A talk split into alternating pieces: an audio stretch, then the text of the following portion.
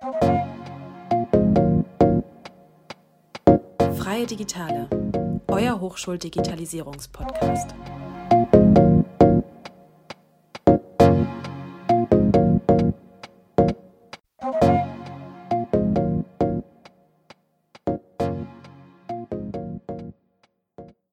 Herzlich willkommen zurück zu einer neuen Folge Freie Digitale.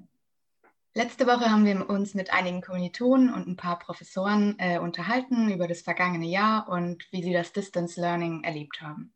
Ja, genau. Für uns hat es alles relativ einfach gewirkt. Wir haben Zoom runtergeladen und es hat alles funktioniert. Aber die ganzen Online-Vorlesungen, alles, was ja dazugehört, funktioniert nicht einfach so. Deswegen haben wir mit der Lena Freund gesprochen. Sie ist Mitarbeiterin der, in der Educational IT und wie der Name schon sagt, die Edu-IT ist für die digitale Lehre verantwortlich. Und also auch genau dafür, dass wir von zu Hause aus unsere Vorlesungen besuchen können. Was Frau Freund sonst noch so macht, erzählt sie uns jetzt. Viel Spaß!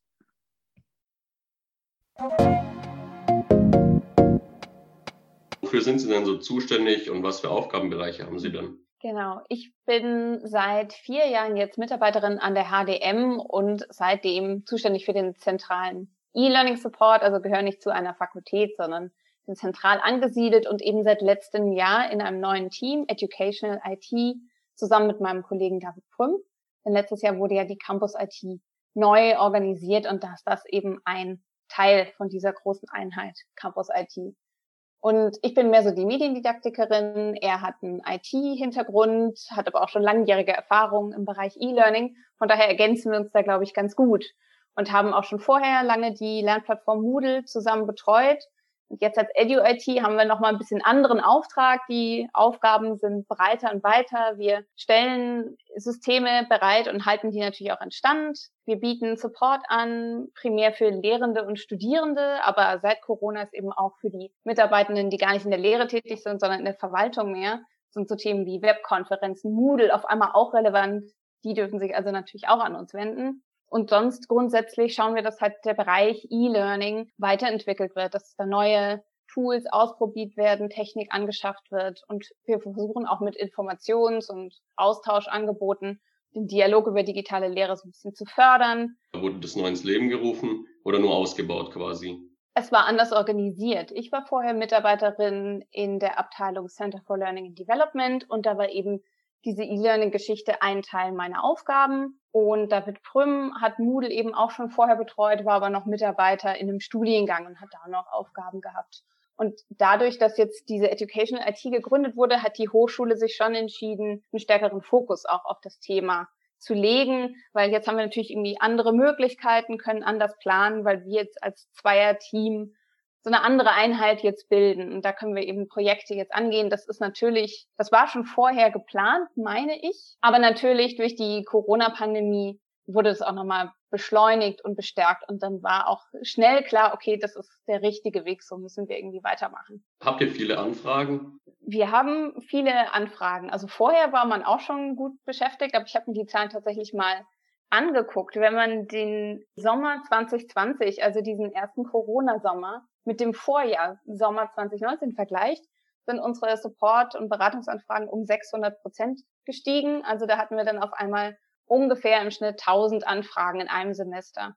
Und äh, wo 2019 nur 50 Kurse beantragt wurden in Moodle, waren es dann 2020 470. Also da hat man einfach gesehen, es ist rasant angestiegen. Auf einmal waren ganz andere Leute mit dem Thema digitale Lehre, Moodle und so weiter beschäftigt, mussten sich damit auseinandersetzen und äh, ja, da hatten wir auf jeden Fall gut zu tun und wir haben auch weiterhin äh, viel zu tun. Es macht aber auch Spaß, weil jetzt nochmal ganz anders über digitale Lehre gesprochen wird. Von daher ist das jetzt eine spannende Zeit. Eben und bei so vielen Anfragen, dann habt ihr bestimmt auch viele verschiedene Angebote. Kannst du da mal vielleicht ein paar nennen? Gerne. Also zum einen, wie schon erwähnt, betreuen wir die zentrale Lernplattform der HDM Moodle. Also da geht es sowohl um das Hosten als eben auch um den Support drumherum. Genauso Big Blue Buttons, auch ein selbst gehostetes Webkonferenztool. Im Moment betreuen wir das noch zusammen mit Kollegen aus dem Studiengang MI. Aber da ist auch die Idee, dass das dann umgezogen wird auf zentrale, besonders leistungsstarke Server. Wir bieten Beratung an zu verschiedenen digitalen Tools und Methoden eben in der Lehre. Also ob es jetzt um Videokonferenztools geht, Whiteboard-Tools, so Aktivierungstools, um eben dafür zu sorgen, dass die Studierenden nicht direkt einschlafen in der Videokonferenz. Da können wir beraten und eben auch mediendidaktische Beratung anbieten. Wie plane ich meine Lehreinheit am besten? Wir verleihen Technik, da geht es einmal darum, dass wir die überhaupt beschaffen und dann eben auch informieren darüber, was es gibt. Wir haben die Toolboxen, das sind so kleine Sets, mit denen Lehrende sich so eine Art Heimstudio einrichten können und mit relativ einfachen Mitteln schnell und gute Videos produzieren können. Und sonst haben wir noch den Swivel, das ist so ein kleiner Videoroboter, der der Person folgt, die spricht. Ist ganz nett für so dynamische Vorträge, die aufgezeichnet werden müssen. Dann machen wir noch die Brown Bag Lunches in Kooperation mit dem Center for Learning and Development. Das sind diese regelmäßigen Austauschangebote, die finden natürlich im Moment virtuell statt. Dann nehmen wir uns immer ein Thema aus dem Bereich Hochschuldidaktik, E-Learning, stellen am Anfang so ein bisschen vor und dann geht es vor allem um den Austausch der Teilnehmenden. Also da sind dann Lehrende und Mitarbeitende dabei, die von ihren eigenen Erfahrungen berichten, was ihnen schwerfällt, was für ihnen gut funktioniert und da ist total spannend zu sehen, den Austausch auch gerade über Fakultäten hinweg, wie der da zustande kommt. Und man merkt auch, dass die Leute aktuell sehr nach solchen Momenten sich sehen, wo man sich einfach mal austauschen mhm. kann und dass es solche, solche Gelegenheiten gibt. Das sind die Brownback Lunches. Ja, gerade neu eingeführt ist das Video Content Management System Panopto. Das haben wir jetzt einfach spätestens seit Corona gemerkt. Es sind so viele Videodaten, die vor allem auf Moodle rumliegen. Und äh, Moodle ist dafür einfach nicht perfekt ausgelegt und kommt dann irgendwann auch an den Rand seiner Kapazitäten. Und Panopto bietet da einfach eine Plattform, die gezielt für Videoinhalte zugeschnitten ist.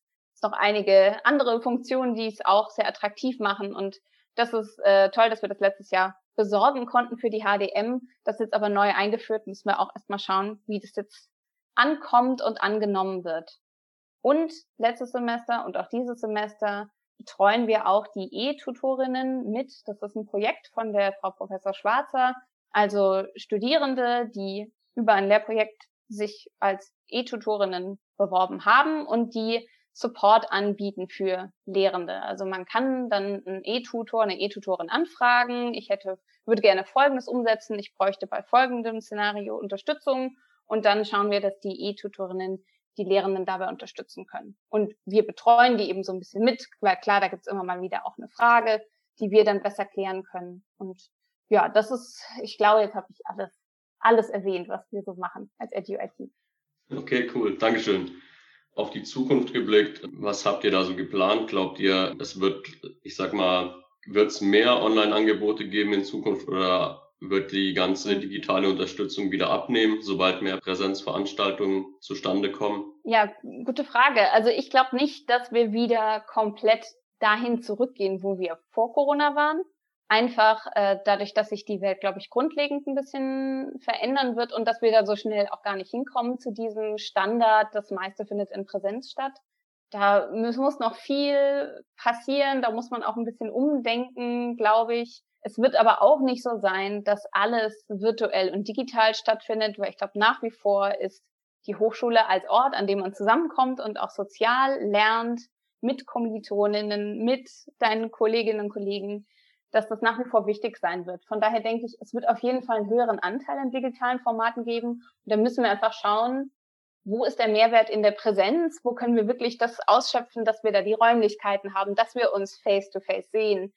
Welche Formate eignen sich da und was können wir im digitalen Raum auch super abbilden? Weil es gibt nicht nur Probleme durch die Digitalisierung in der Lehre, es gibt auch ein paar Aspekte, die funktionieren vielleicht sogar besser im virtuellen Raum. Und das muss man sich jetzt genau angucken. Das ist auch wichtig, dass das jetzt passiert. Da gibt's ja auch gerade verschiedene Anstrengungen, Arbeitskreis Digitalisierung, der das versucht und andere Diskussionen. Also da müssen wir schauen, wo die HDM dann in einem Jahr stehen wird. Ich bin gespannt. Eben, wenn man jetzt auf das Thema Probleme kommt, gab es denn Dinge, die jetzt in einem Jahr nicht so gut liefen? Naja, also am Anfang war das natürlich ein großer Schock im Sommer 2020 für viele. Das ist so von, das war für uns alle eine ungewohnte Situation. Von jetzt auf nachher alles virtuell. Aber nach den ersten Anlaufschwierigkeiten lief es an sich erstaunlich gut. Und auch jetzt läuft schon, klar, da gibt's mal da ein technisches Problem, dann hier mal didaktisch ist man sich nicht sicher, wie man es auflöst. Aber es läuft schon weiter. Aber was man natürlich nicht vernachlässigen darf, manche, sowohl Lehrende als auch Studierende, sind sehr belastet, ob das jetzt aus finanziellen Gründen ist, psychischen Gründen, durch die Isolierung. Gibt es verschiedene Faktoren, die das beeinflussen. Ich meine, das merken wir ja auch im Privaten. Das ist anstrengend und da müssen wir halt gucken, dass wir trotzdem noch Situationen schaffen, in denen es den sozialen Kontakt gibt, der uns ja auch gut tut und der uns motivieren kann, da weiterzumachen. Also das ist wahrscheinlich eins der größten Probleme, würde ich sagen. Technisch findet man fast immer irgendwie eine Lösung. Aber es ist halt eher das, was, was möchten wir eigentlich hier machen, wenn wir gemeinsam lehren und lernen? Was möchten wir da für eine Gemeinschaft haben? Und ich glaube, da muss man sich für den virtuellen Raum noch ein bisschen was überlegen. Das stimmt, das stimmt. Dann wären wir eigentlich jetzt schon am letzten Punkt angekommen. Und zwar gibt es irgendwas, was Sie noch loswerden wollen, gerade so in Bezug auf das Ganze. Wie ist es Ihnen ergangen? War, war das, lief alles gut? Irgendwas, was, was schwebt Ihnen im Kopf zu dem ganzen Thema Pandemie, Digitalisierung?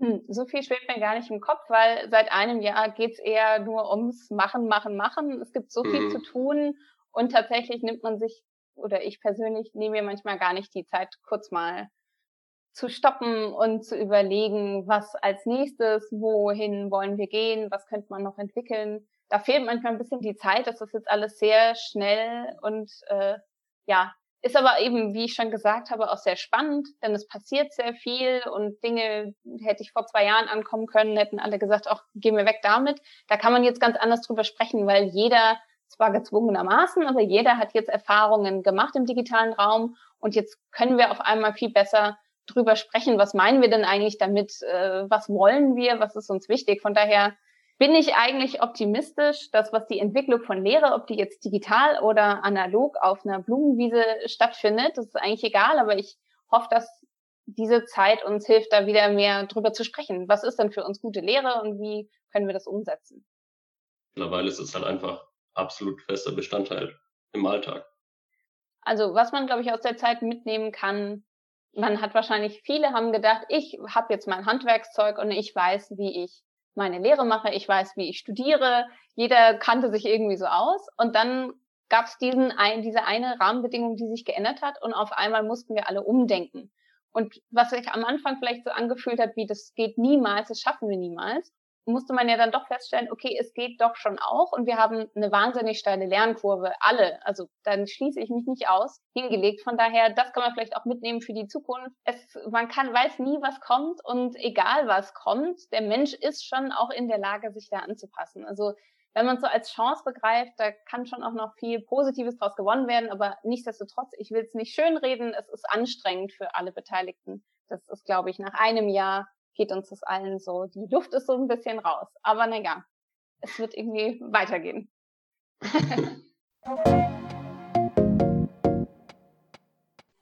Das ist auch an der Stelle jetzt ein schönes Schlusswort. Trotz allem dürfen wir nicht vergessen, positiv zu bleiben und das Beste aus der Situation zu machen, weil es muss immer irgendwie weitergehen und das wird es auch.